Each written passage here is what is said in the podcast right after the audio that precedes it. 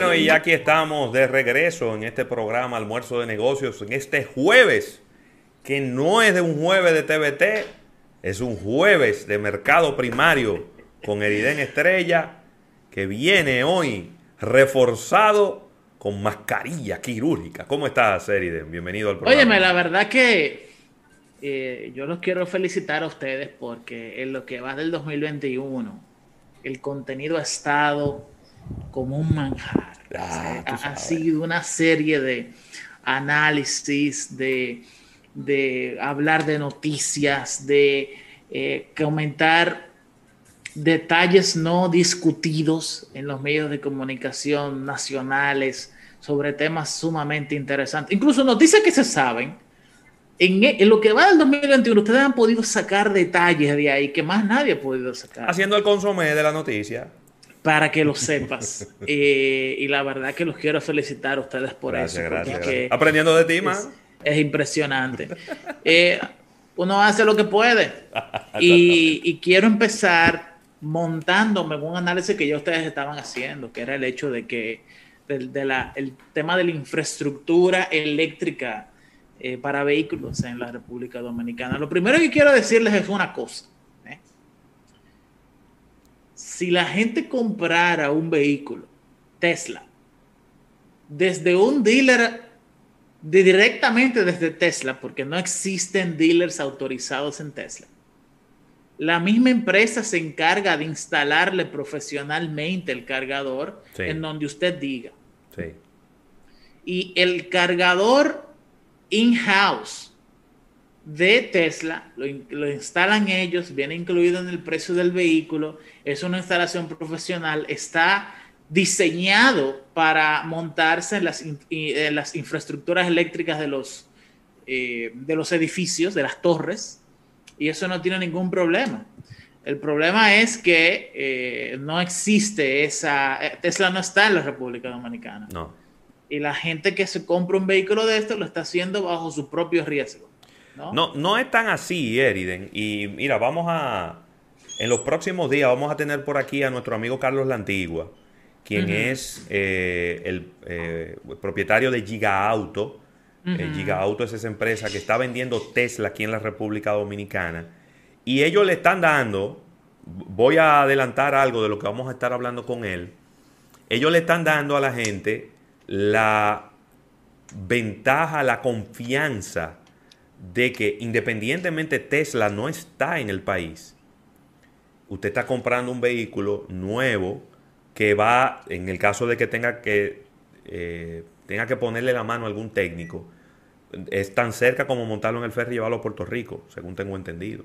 Entonces, eh, eh, le están dando esa confianza a la gente, Eriden, porque lamentablemente, si nos vamos a sentar a esperar que los Musk traiga una tienda para acá, pues obviamente vamos a tener que esperar mucho tiempo. Ellos están, le están buscando la vuelta para que la gente eh, pueda tener su Tesla y lo pueda tener con toda la confianza del mundo, porque son vehículos nuevos, no son Tesla. Hay Tesla que se han vendido aquí de eh, usados, pero la, lo- los que está trayendo Giga Autos son nuevos de cajeta. Sí, pero es que yo sé que eso es un esfuerzo empresarial loable, es Claro, un emprendimiento. Eh, créanme, yo no tengo absolutamente nada en contra. No, para nada. Lo que pasa es que es tecnología que no es apropiada para los países en vías de desarrollo. Ay, Dios mío. Ese es el problema. Mire, yo te voy a decir algo. Las inversiones que hay que hacer en el sistema eléctrico de la República Dominicana, en el sistema de distribución de electricidad, supera los mil millones de dólares. ¿Qué? Mira, yo te voy a decir algo. Tesla tiene un estándar de carga de 400 voltios. Ok. Eh, fue muy buena selección en su momento de diseño, pero eh, hoy día eh, Volkswagen, Porsche y otra Audi, ¿no? el grupo Volkswagen per se, el grupo Daimler, Chrysler, que es Mercedes-Benz y otras empresas automotrices americanas, se han puesto de acuerdo en que el futuro son 800 voltios. Sí, porque al, tener mayor voltaje, el amperaje que tiene que manejar la infraestructura es menor. Entonces, eso te permite a ti una carga mucho más rápida y una degradación de la batería menor. 800 voltios tienen en RD los cables de alta tensión que hay arriba. Y hay una serie de eh, falsificadores, que son los transformadores, que son los que toman ese voltaje y te lo reducen a utilización industrial o doméstica. Eh, no hay suficientes, eh, hay que hacer una actualización en la infraestructura de distribución eléctrica dominicana, que es muy costosa. Eso no, no es el gobierno y las EDES tienen que ponerse de acuerdo para ver cómo es que van a actualizar ese sistema. Mm. Pero realmente la infraestructura de distribución de energía eléctrica dominicana no soporta el hecho de que todo el mundo tenga un vehículo eléctrico. Y no lo va a hacer porque hay que construir una red encima de la que ya está. Sí. No, un problema sumamente complejo. Y te voy a decir algo, yo te voy y también uno tiene que ser justo. Yo creo que en este momento, en esta etapa, y en los próximos 5, los próximos 10 años en la República Dominicana, el tema de los vehículos eléctricos va a tener un techo. Yo no creo que el parque vehicular de la República Dominicana pase a ser eléctrico de un día para otro. Yo creo que va a haber una franja que no sé por dónde andaría, si por el 10, por el 5 por el 10% de los vehículos que hay en la República Dominicana que pudieran pasar a ser vehículos eléctricos, pero uno no puede aspirar a que eso va a ocurrir como en otros países, ¿no? Que ha sido algo como muy natural y normal esa migración. De todas maneras, uno no puede, eh, uno no puede cantar victoria porque la República Dominicana tiene unos comportamientos que a veces nos sorprenden en, en algunos aspectos, ¿no?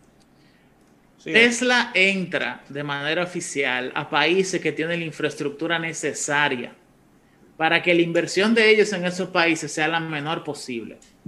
O para que la introducción de ellos como franquicia en ese país eh, sea costo eficiente.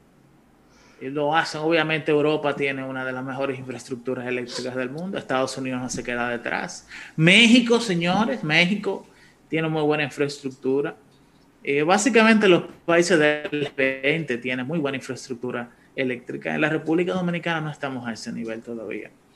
Eh, siguiendo de temas con otras cosas que sí atañen al mercado de valores per se, quiero empezar diciendo el hecho de que eh, en, China existen una serie de regulaciones respecto de cuándo los fondos de inversión deben de publicar las informaciones de sus resultados del año anterior.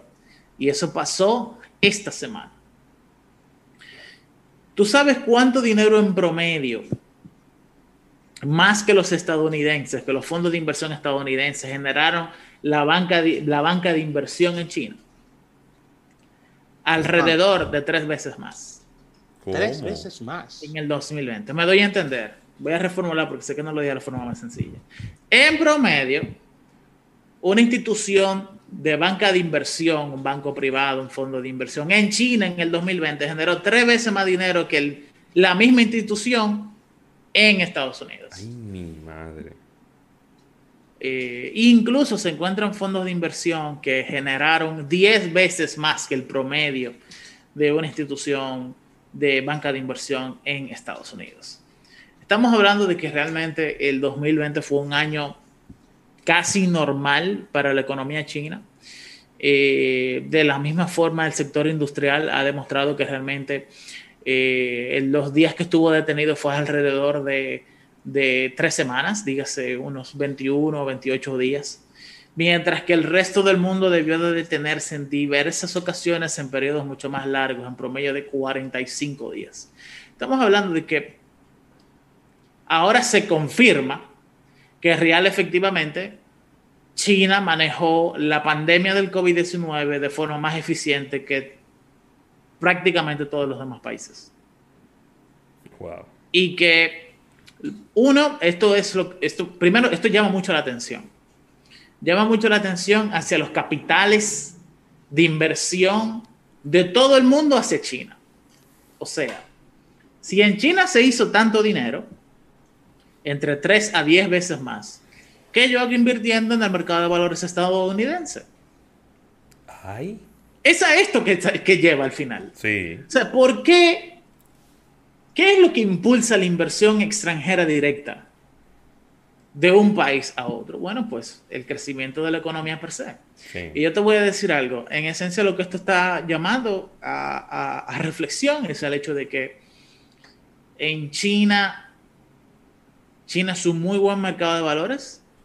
China es una economía que aparentemente no lo va a tener nada. Y es cada vez más una economía atractiva para inversores extranjeros. El tema está sí. en que China es una economía de los chinos para los chinos. Cerrada. cerrada. Y yo creo que de ahora en adelante van a haber más presiones por parte de el resto del mundo para que China abra más su economía.